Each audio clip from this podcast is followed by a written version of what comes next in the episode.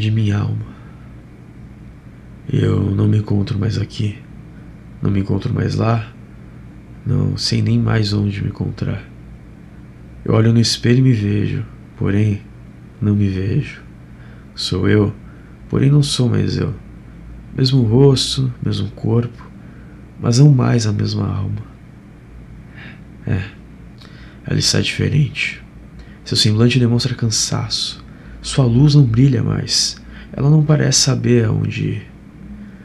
Parece que não se encaixa naquele corpo, muito menos naquele mundo.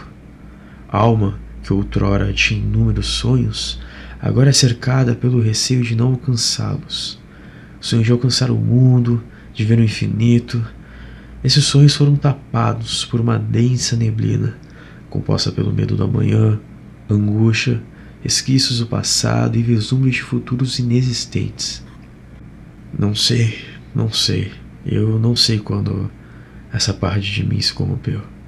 Não sei se foi de uma hora para outra, ou se os dias foram ofuscando cada brilho que ela tinha.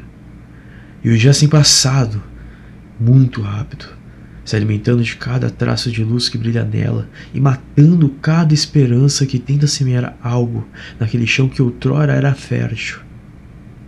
Dos frutos que esse solo fértil deu, a vida fez questão de devastar a colheita, tão quanto uma tempestade de gafanhotos faria.